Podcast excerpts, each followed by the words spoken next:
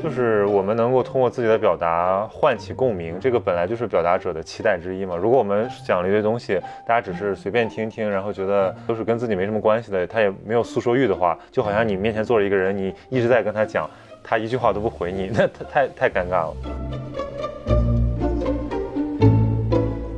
我们不是什么公众人物在表达，我们就是作为一个微小的个体在做一件自己喜欢的事情。就从我的出发点是这样的。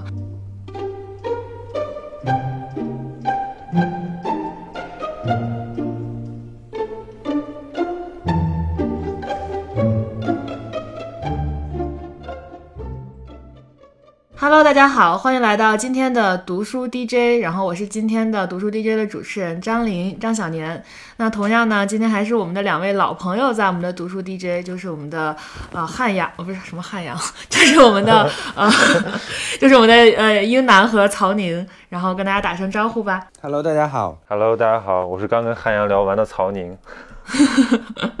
大家打招呼已经陷入了如此敷衍的境地。我今天早上突发奇想，我跟我们的导演说：“我说我们今天就要不就不聊书了吧？因为我邮箱里呃昨天突然收到了一封这个读者的来信。”然后他其实是我们读书 DJ 的一位老听众，之前也给我们投过这个读书的稿，啊，然后呢，他就说他最近来北京面试，然后给我写了一个长长的信，就是说这个大意就是怎么喜欢上我们的节目的，然后在我们的节目里边听到了更广阔的世界，然后这是他第一次来北京啊等等，然后我今我先给大家读一下这个信吧，可以先让大家听一听啊。他说：“张琳你好，该怎么介绍我自己呢？我是你吃饭没的忠实观众。”你们在节目里面把焦虑分享出来，反而缓和了我的焦虑。在节目里，我就很喜欢你，因为我感觉你在努力做一个纯粹的人，而且真诚。在之后的节目里也是，因为疫情，你开始和朋友约饭聊天，通过视频，我好像了解了你很多，我仿佛和你建立了某种联系。这或许就是新媒体传播的魅力吧。当然，我还很喜欢你做的读书 DJ。在最开始的开刊词中，你说我们看到什么时有什么吐槽啊、感悟啊，都可以放松随意的分享出来。这个想法真的好棒。虽然因为陌生和难为情有些难以实现，但我确实通过这个节目想和你说些什么，似乎是对关注了你这么久的一些倾诉欲。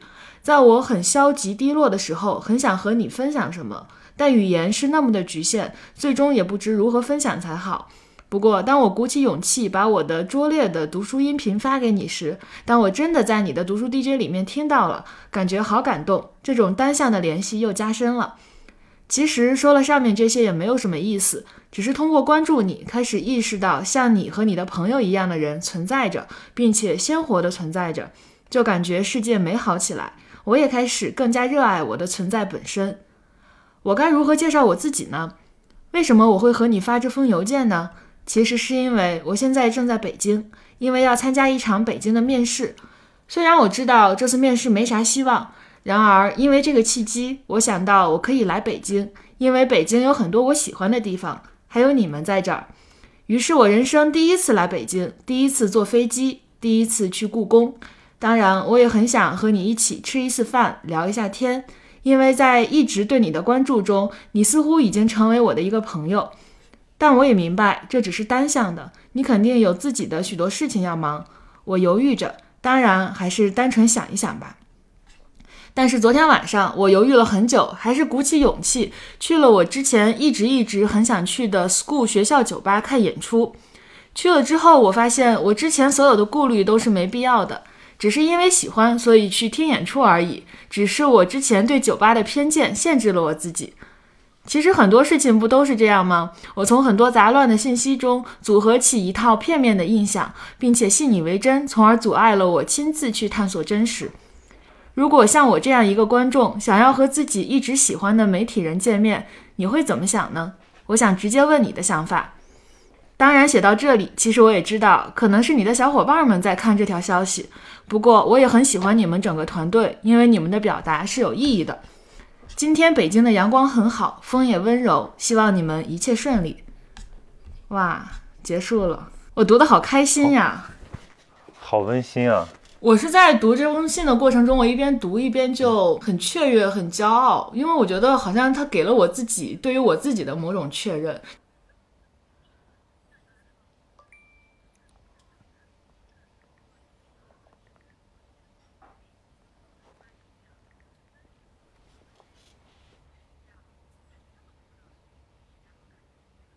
然后他们既然在我身上看到了像朋友一般的这种，就是像啊对，说在一直对你的关注中，你似乎已经成了我的一个朋友，我就觉得这个感觉很奇妙，就是他已经呃远远超出了我们做这件事情的本心感觉。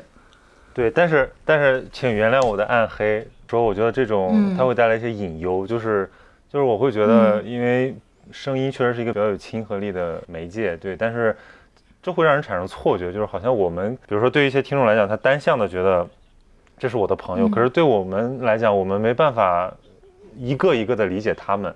那这种，嗯，就是他，所以，所以对于有些人来讲，他就说有一些不切实际的期待。当然，刚才这位朋友他说的非常好。你是想说你的夹生饭是吗？对，曹宁一直受夹生饭私生饭，私生饭。对，就我觉得那个是比较私私生饭比较极端的，但是就有的时候也会有，比如说很多留言啊，就像各种那个就是来就寻医问药的，就是我前两天很搞笑，有个人跟我说，他说他要拔智齿了怎么办？然后我就觉得，我说我又不是那个，这个就非常像以前电台的那种那主播吧，对吧？他可以打来电话倾诉自己的任何事情，但那也是限于那个节目形式内的。就是如果你要在这个 DJ 下班了之后还要去询问他，那可能在有些人看来就是一种骚扰。其实我没有这种，嗯，我我可以说是苦恼吧。对，至至少对我来讲，就是因为有的时候我看，比如微博留言，很多时候非常真诚啊。那我觉得人家确实是。把你当成一个呃愿意倾诉的对象，所以一般我都是回复的。但是有很多呢，我确实也也也无法回复，尤其是现在越来越多之后，我就是没有能力回复。那我觉得这个问题就是其实可以仔细的讨论一下。嗯，哎，我觉得我跟你正好是相反的态度。就是我特别喜欢这件事情，我特别喜欢他把你甚至就是移情到了他对生活的想象里边这件事情，不是喜欢吧？就是我觉得这是一个正常且奇妙的事情。这也是为什么最开始做读书 DJ 的时候，就像他说的，我在发刊词里说，希望各种各样的你都发来你读书的时候的一些小吐槽也好，小感受也好，然后顺便介绍一下你自己。那我觉得这对我来说是我探索这世界的一种方式，就是。我会通过这种方式去了解世界上的那么多不一样的个体是怎么想的。就比如说今天给我们写信的这位读者，就是他有他自己的生活体验，他自己的生活经历，这都是我我这一生没有办法去体验的。但如果恰好通过这种媒介形式，然后让他觉得我是他的朋友，然后他会跟我来分享他的这些生活经历，我觉得是一个很奇妙的，然后对我来说也是一个很很珍贵的体验。对，所以我说这位朋友他是非常清醒的，就是他既真诚又理性。就他，我刚才讲的那那个让我苦恼的，那是对这个边界比较模糊的，就是他他觉得好像，呃，他甚至会产生一种幻想。但是那个我非常非常极端，不能代表大部分听友。我我我说的是那种，所以你说这个是非常好的嘛？因为就是我们能够通过自己的表达唤起共鸣，这个本来就是表达者的期待之一嘛。如果我们讲了一堆东西，大家只是随便听听，然后觉得。呃，都是都是跟自己没什么关系的，他也没有诉说欲的话，就好像你面前坐着一个人，你一直在跟他讲，他一句话都不回你，那他太太尴尬了。嗯嗯，所以这一定是个双向的嘛，对。对，就是其实我们刚做这个节目的时候，我也会比较困惑，就是到底会不会有人真的来跟我们分享他在读什么。就他在他在看什么东西，因为因为我做很多事情都会先把自己带入嘛，因为我想如果我是一个听众的话，我可能懒得去做，或者有的时候我会觉得，呃，我担心我说的不好，说的不对。但我们发现，其实我们做这么多期了，我们收到了非常非常多的投稿，然后在这些投稿里面，大家都非常积极，然后乐观的去分享他们所读到的那些东西和跟我们分享他们的生活，我觉得这是一个。做内容来说，特别大的一个一个福利，就是这种我跟你不认识，然后你给我来分享你的事情，然后我也在另一端，然后每周都在跟你分享我的生活，我觉得这是一个特别妙的一种一种沟通，一种交流。对，就是我，其实我也像英男一样，我在做一件事情之后，我也会把自己就在做一件事情之前，我会带入自己，说，哎呀，我如果是一个听众，我会不会想做这件事情？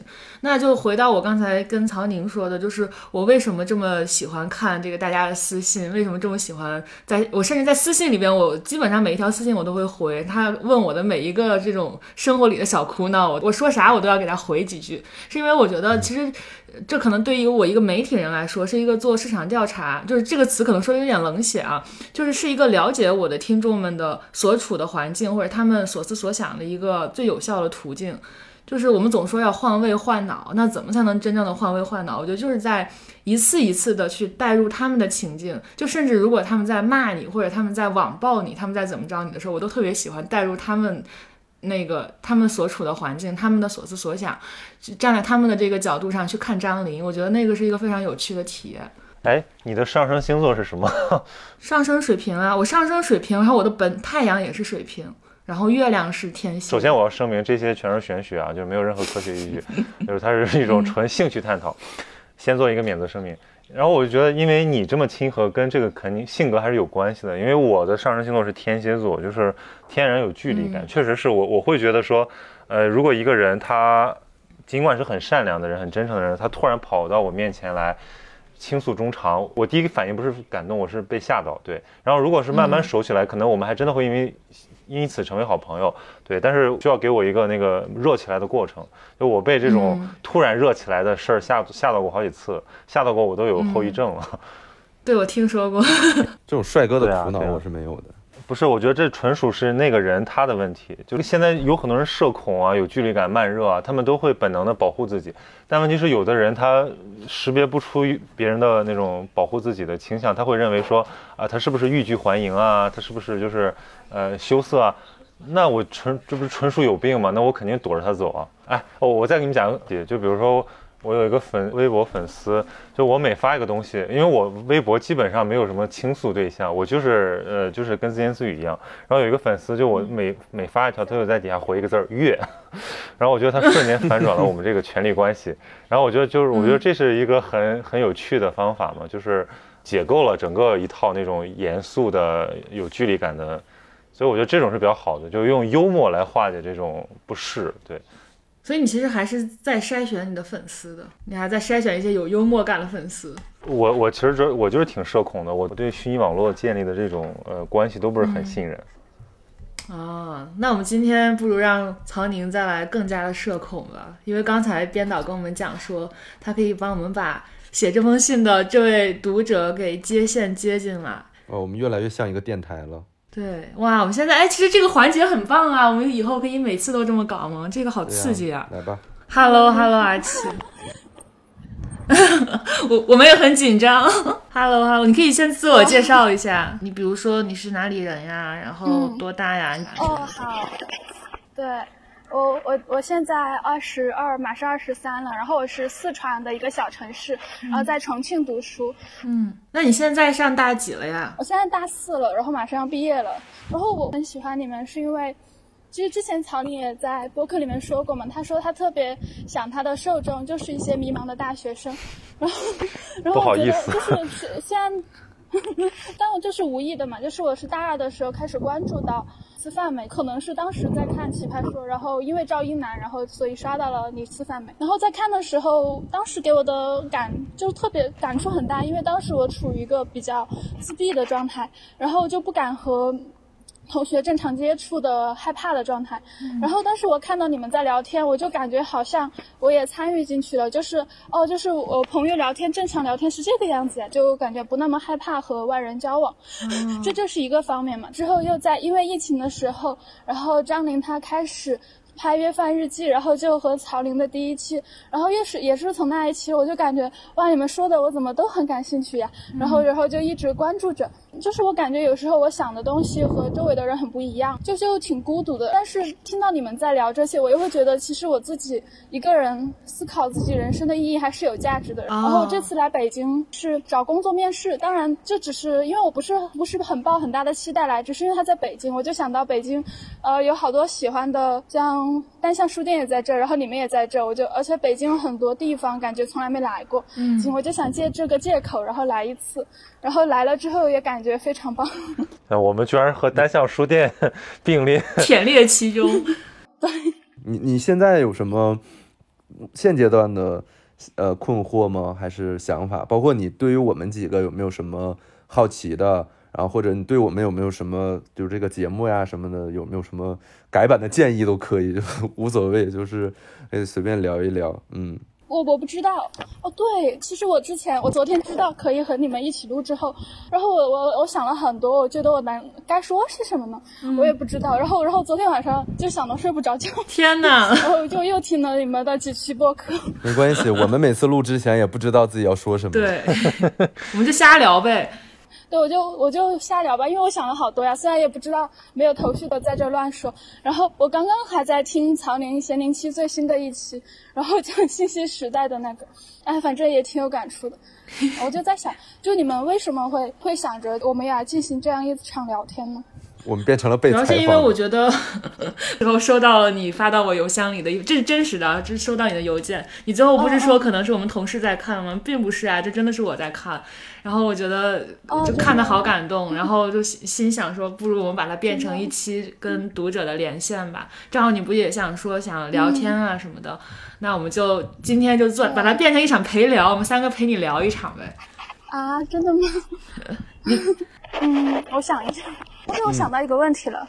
就我之前也想问，就是之前有一次看了十三幺许卓云先生那期采访嘛，其实我本来没有看到第四季的，是当时张琳她推荐的，然后我就去看了，然后看了之后，我就特别喜欢，然后然后他后面就单向还和联合呃许卓云先生说可以向许卓云先生回答问题，当时我问了一个问题，但是许卓云先生回答让我有点就有点不满意，然后我现在也有想问一下你们。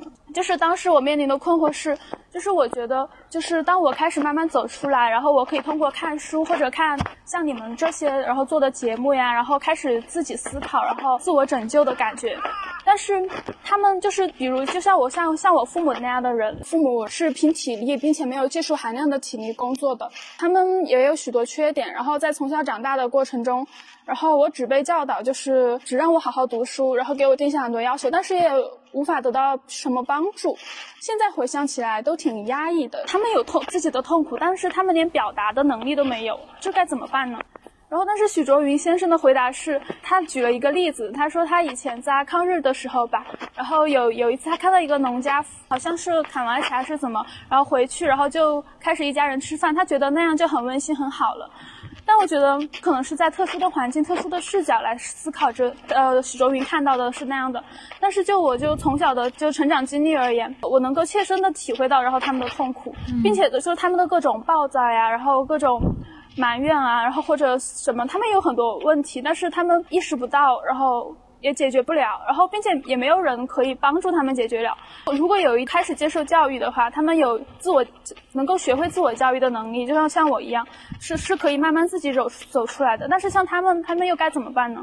这也是我时常在想，我我不知道我该如何就帮助我的父母，就是对。因为，因为我我知道，就是小时候，我觉得我可能很痛苦，是因为他们不懂教育，他们不懂爱，但是他们也不懂，他们也很痛苦啊，而且他们的痛苦连表达都无法做到。我至少我还可以表达我自己的痛苦，而且还可以寻找方式来慰藉我的痛苦，但是他们什么也做不了，然后我会觉得很困惑。嗯，我觉得这个就是一个子非鱼的问题嘛，对吧？怎么说呢？你怎么知道他们想要解决他们的痛苦呢？或者你怎么知道他们意识到了他们的痛苦呢？就是如果对于他们来说没有意识到他们的痛苦，而反而活得更幸福、更坦然，那为什么要让他们意识到自己的痛苦呢？我说的痛苦就是，即便他意识不到，他也在痛苦，而且他会用其他的理由来解释这种痛苦，然后并且走在其他的方向。像我举个例子吧，就是我我的意思是说，我觉得每个人都活在自己的局限里啊。那比如说你也可能你也有你的局限，我也有我的局限，那你的父母也有他们的局限。每个人他一辈子他不就是活活在一个这样的圈子里？如果你手里边有装备有武器，你可能去拓展你的这个圈子，把你的局限一点一点的拓展。那你如果果没有武器的话，但有的人他就是在那个圈子里活的就自在逍遥，然后就是属于他的那个舒适度里边的。那为什么一定要让他去头破血流，去把这个圈子给突破呢？我是这么觉得的，因为我我我的感受是我我会看到，比如说我的祖父母、我的姥姥姥爷，他们比如说一辈子生活在农村，然后生活也不是很富裕，然后也。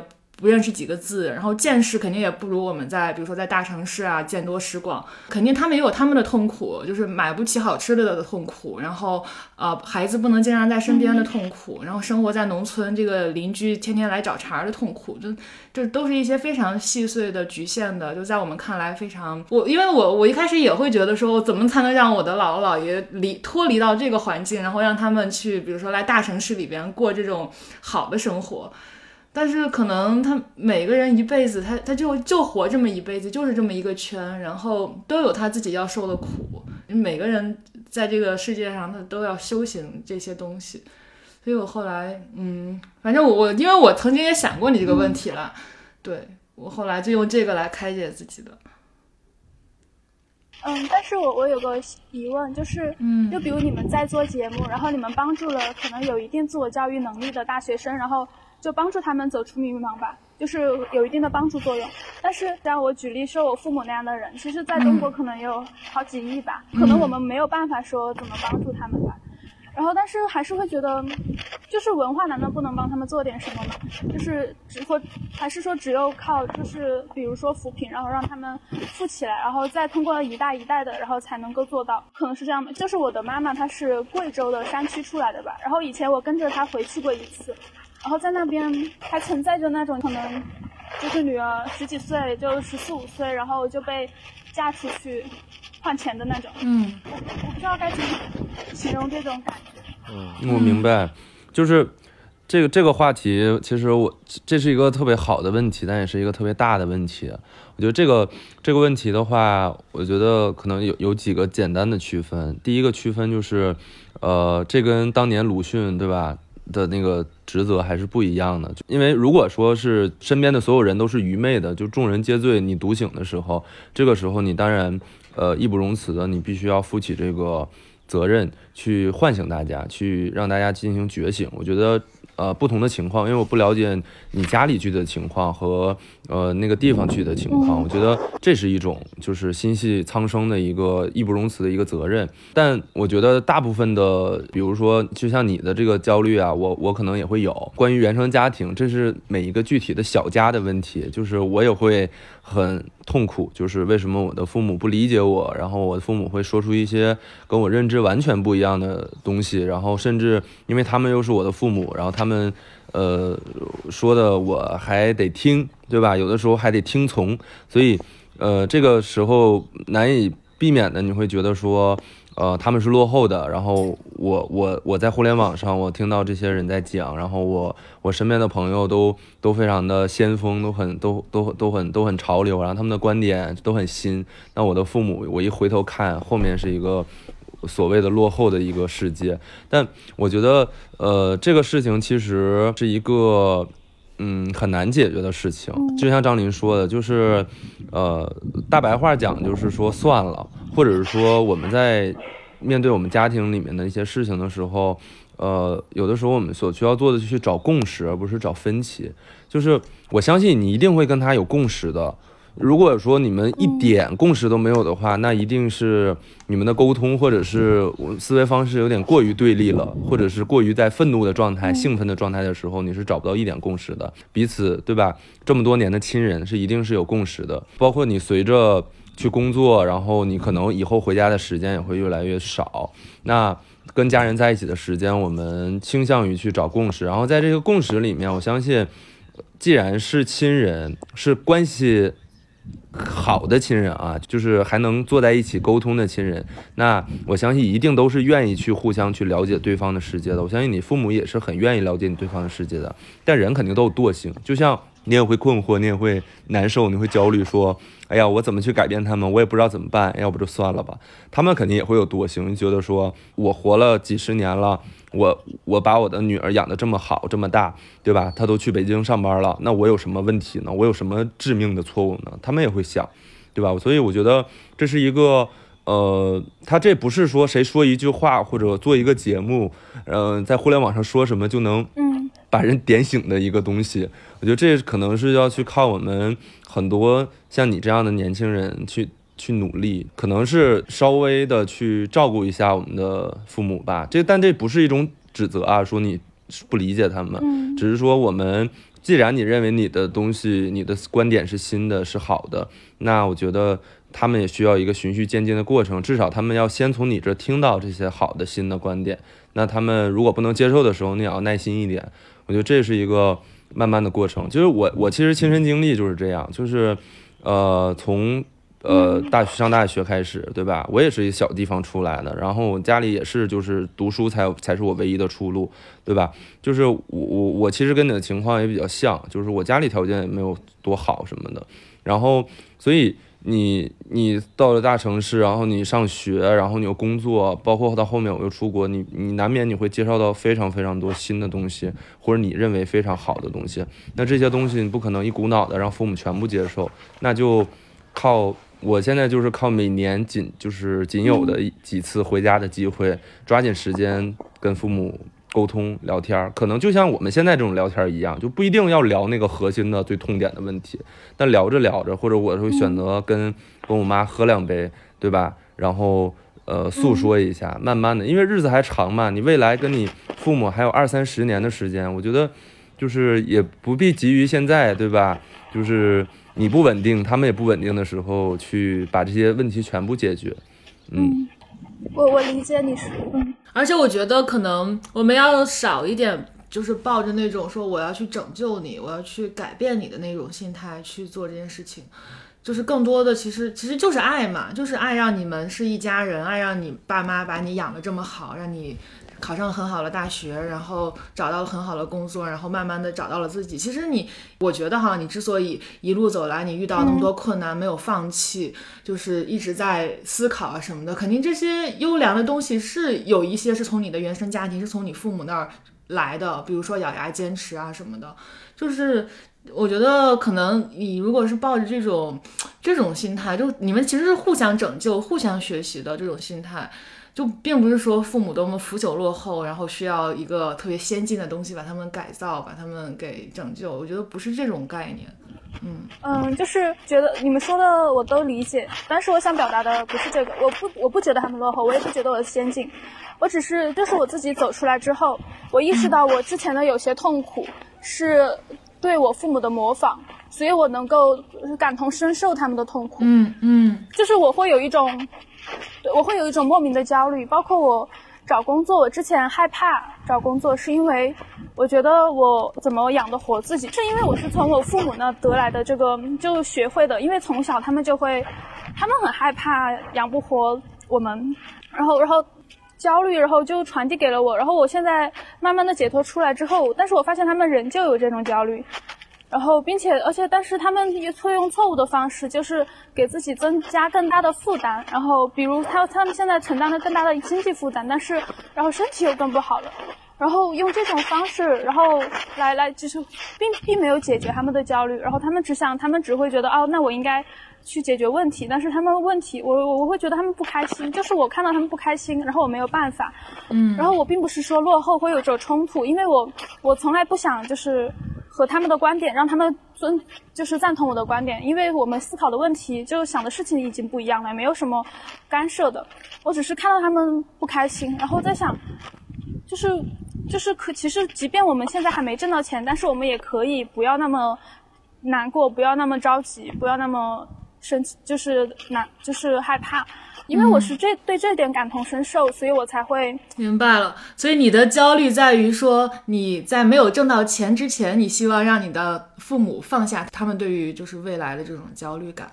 然后你觉得说你遇到了我们这些节目啊，遇到了我们这些人，然后你觉得你通过这个你放下你的焦虑感，那你想说你的父母有没有办法也放下他们的焦虑感，在你赚到钱之前，就是这一切其实如果你赚到钱，让他们觉得啊，我的女儿有能力养活自己，养活我们了，其实这个就其实他们就开心了。但是如果在这之前，你可能需要一个有没有一个什么方法让他们开心一点？对，当然当然这只是一部分吧，就是还有其他的很多事情，嗯。就包括就包括我说为什么小时候我我会很，就是父母带给我的一些痛苦，是因为，就是就是我我我不就是就是我还有一个弟弟嘛，然后就是很小的时候，然后就是就是他们会有重男轻女的想法吧，然后然后就，嗯，然后我就觉得明明就我还很小的时候，我就因为害怕照顾不了好我弟弟，然后我就担心受怕的那种。嗯然后小时候就就会那种，然后所以所以所以即便长大了，这在这些方面也很复杂。嗯，了解。哎，当当当，对，嗯啊、我我我我突然我不知道该怎么说了。是的，我因为我觉得当你嗯没有，我觉得我觉得听懂了你的你的困惑和你你担心的事情，然后我也我觉得也能感同身受到，就是包括我父母，肯定他们也担心说，你公司要是办不下去了怎么办？你养活不了自己怎么办？你今年要毕业了还不找工作，你将来是没有户口怎么办？就他们也会在焦虑这些问题啊。然后，对啊，我就总想说，要是我突然今年我突然变有钱了，我公司变得爆好，我父母肯定不会再问我这些问题了。但是就是在这之前，我怎么能让他们舒心开心呢？对吧？这也是我我我们在烦恼，我们都在烦恼一样的问题啊。但是其实又又能怎么样呢？那没有办法，对啊，那那那就是焦虑下去嘛。那肯定每个人都有这个阶段呀。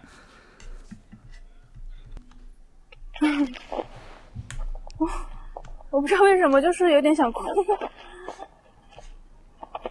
嗯，怎么了？喂喂，我这边怎么听不到？喂，哦，天哪！快曹宁，快快出来安慰一下。没有没有，我一直在听，我觉得我也想哭。呃，你们你们说的，就我觉得，呃，这是一个这是一个根本性的问题，就是一个人怎么安身立命的问题。因为因为刚才把它归结到爱也好，归结到这个就是说理解也好，对，都是我们就是我觉得是只可意会不可言传的一种东西。对我只能就是讲我自己的感受啊，有很多东西有有有同感的，同感的部分就在于，我发现我那天就跟我我们上期讨论的一样，就我发了那个微博，我说了那句话，我说爱就是时间，就是我们在我们身边的人身上倾注了多少时间和精力。对，就是他刚才讲的这些，在我听来，这就是他对他父母的爱。就是他父母有一个很爱他们的女儿，这已经是一件很大的幸事了。对，那所以所以我觉得我们的焦虑是肯定的，但反过来讲，其实我们有这种焦虑之后，我们的行动必然会发生改变。就是比起那些，呃，比如说我我这举个这么个例子好了，就是我很喜欢孩子嘛，然后我觉得说，哎呀。如果我以后的孩子像，如果我像我爸妈一样有我这样的孩子，那我真是太幸福了。但我想还有一种可能，还有一种可能就是我以后的孩子，对吧？他就是呃，就抛弃了我，或者怎么样，就是一个完全追寻自我了。我会不会很落寞？然后我一想到这个，我会不会还养他？我觉得可能还是会养，对吧？就是所有的爸妈对孩子都是这种心态，就是付出是一种本性本能，对吧？那如果孩子知恩图报，甚至孩子就是非常的孝顺，非常的懂得这个感恩，那我觉得就是父母最大的幸事。无论你说你有钱没钱，还是说你用什么方式回报，对，只要就是人心都能感到，就他只要就是孩子在乎他，对吧？人就会被被爱的那种幸福。我说这个特别的抽象，看像像像鸡汤一样，那这是我自己在跟我父母关系中体会到的，就是只要他们要的就是我的爱，那我的这个爱不是说必须要靠那几种形式才能体现出来的。你像我妈，在我很小的时候就觉得我很爱她，她就觉得很幸福。呃，我我我我用自己的零花钱给她准备个小礼物，和我现在给她买买买套房子，我觉得可能对她来讲，某种程度来讲，她的心理感受是是同一纬度的。对，就是因为那个就是我在那个阶段能够做到的最好的事情了。然后我愿意把最好的事情、最宝贵的时间、最好的状态留给我的亲人，而不是说用各种借口搪塞他们。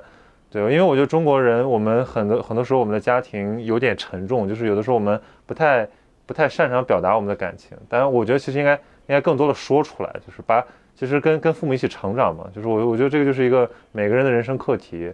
你和你父母的关系是你和你这个是是你和这个世界关系的一个基础，对吧？有些人就是呃舍本逐末，他背叛了整个他的家庭，他追求一些外在的东西，但后来发现，呃。就是叫什么“子欲养而亲不侍，亲不待，亲不侍”这种这种感觉，就是，哎，嗯，我我没有很多很积极的话，我是我我在这个问题上非常悲观。我懂。我觉得其实之所以聊到这儿，我们三个都都有点语塞，是因为其实这是这也是我一楠、曹宁，可能我们三个各自面临的一个很具体的问题，因为它投射到我们身上，我们都被击中了。嗯，也谢谢阿奇今天愿意花时间跟我们打电话。然后，哎，对，对不起，让你让你让你聊的有些荡。没事没事，没有没有没有。其实我刚刚在想，我为什么会聊到这个？因为刚才在我之前会想很多该聊什么，其实可能更多的是关会关于节目内容，然后有个想法呀，就可能更偏哲学一点吧。之前想的是就没有想这些。对，那我们更想了解你了。嗯，对。选择老师，我也是觉得，在我从小长大的过程中，然后因为我对老师有所期待，所以我会对老师的工作有很多思考。就是比如在我的成长过程中，有些老师他给了我肯定，然后有些老师，然后比如他只注重成绩最好的那些，让我觉得我受到冷落，然后然后以至于我自暴自弃的有一部分原因是这个。我就觉得其实老如果当一个好老师，也是我非常想做的一件事情。对，所所以我会觉得，对我想当一个好老师。对，就我我我听到你说这些的话，我很感动，但不不不不是，不是因为你是我们的听众啊，而是我觉得我我我会觉得某一部分我们都很像，就是呃我们其实都有每个人都有自己不愿意去回顾或者是觉得不好的经历，但是我们都把这些经历内化成一种往前走的力量，就像你一样，你先把它内化成了一种你。去，你想要当老师，你想要影响更多的孩子，然后你觉得老师是一个特别特别神圣、特别重要的一个职业。就像我们想要做这个电台，然后我们做了很多很多不一样的内容。呃，其实我们不是说大火特火的那种，但我们仍然持续的发现。当我们发现说它这种东西能够给人力量的时候，我们自己是非常非常非常开心的。就像我觉得这个部分我们是我们是相同的，然后我也很开心你能。对，就是你能够不停的从生活里面，其实不仅仅我们可能只是你生活里面非常小的一个部分，你你可以从生活里面不停的去汲取能量，然后去治愈自己，也也想要去治愈别人，所以我觉得你特别好，就是我我已经没有办法想要什么词去去形容你，但我觉得你是一个非常好的，然后也很独立、很坚强的一个女孩，所以。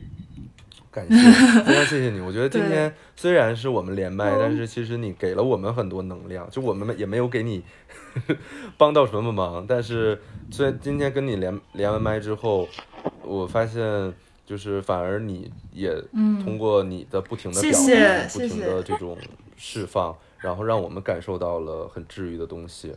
谢谢你，阿奇。谢谢。嗯，好，就是我之前在邮件里面说过了，就是。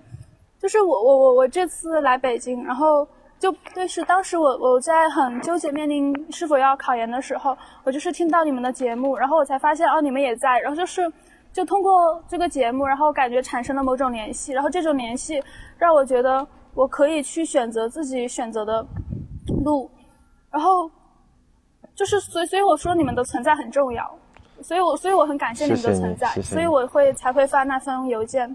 嗯，这让这让我们感到了我们工作的意义。谢谢你，谢谢你。我们也需要，我们也很脆弱，我们也需要一些 反馈。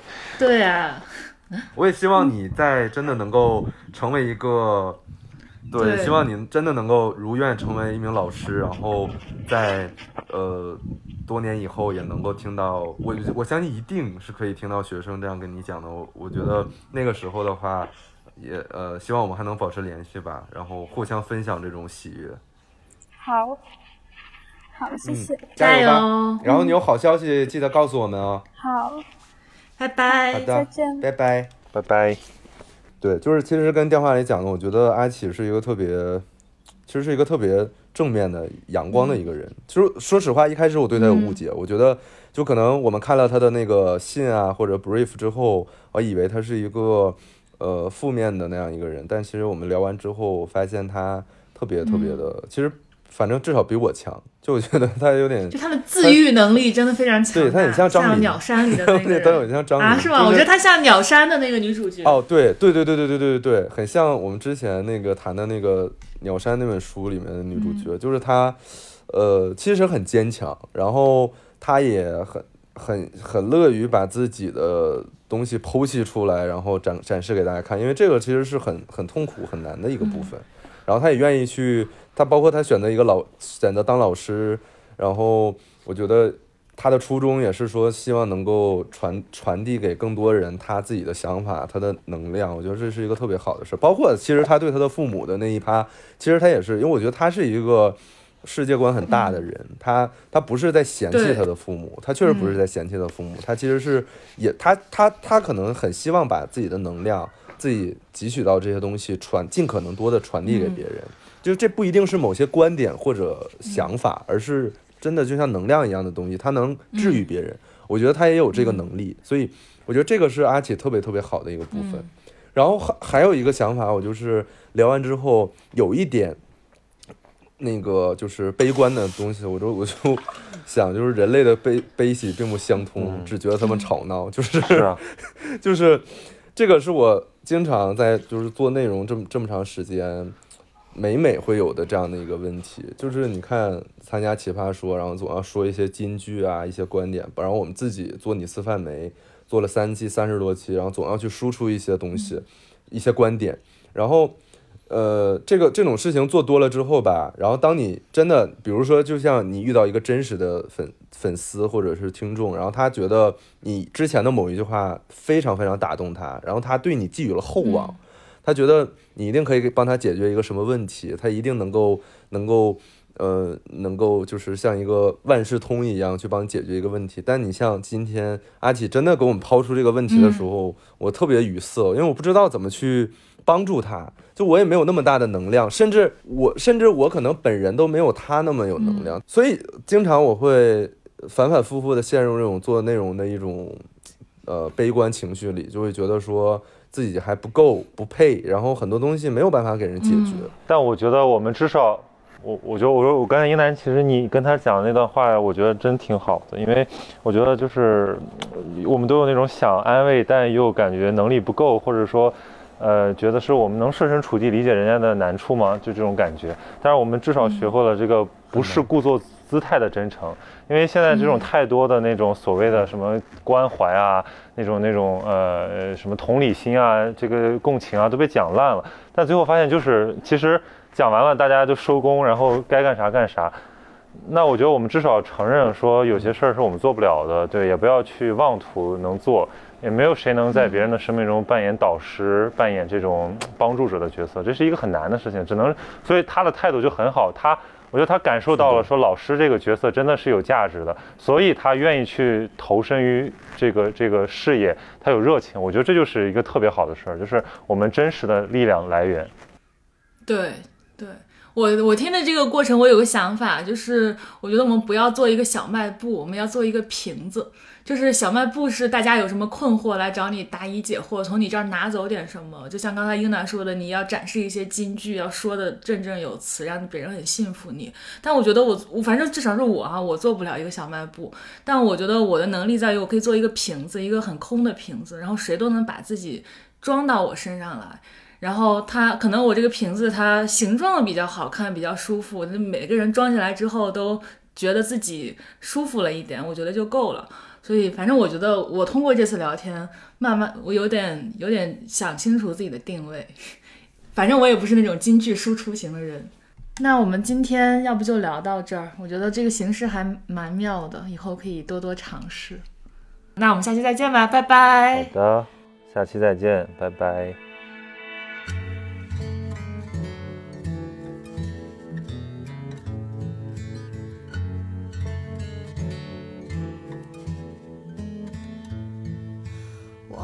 什么时候开始，到清晨才能入睡？也忘了什么叫做结尾，又有谁在乎呢？凌晨三点的窗前，播放着那段时光，有一个骄傲的少年，隐藏他的青春。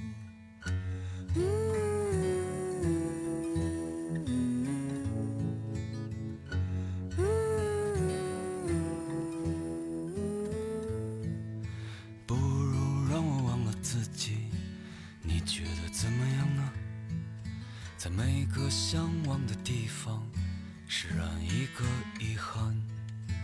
躺在我怀里的吉他，好像厌倦了我，重复最熟悉的段落，好像无话可说。嗯，这生命正值春光，别装作刀枪不入的模样。别错过年轻的疯狂，时光很匆忙。别错过日落和夕阳，无论在哪里呀。来不及认真的年轻过，就认真的老去。有一次和你擦肩而过，一毫米的距离。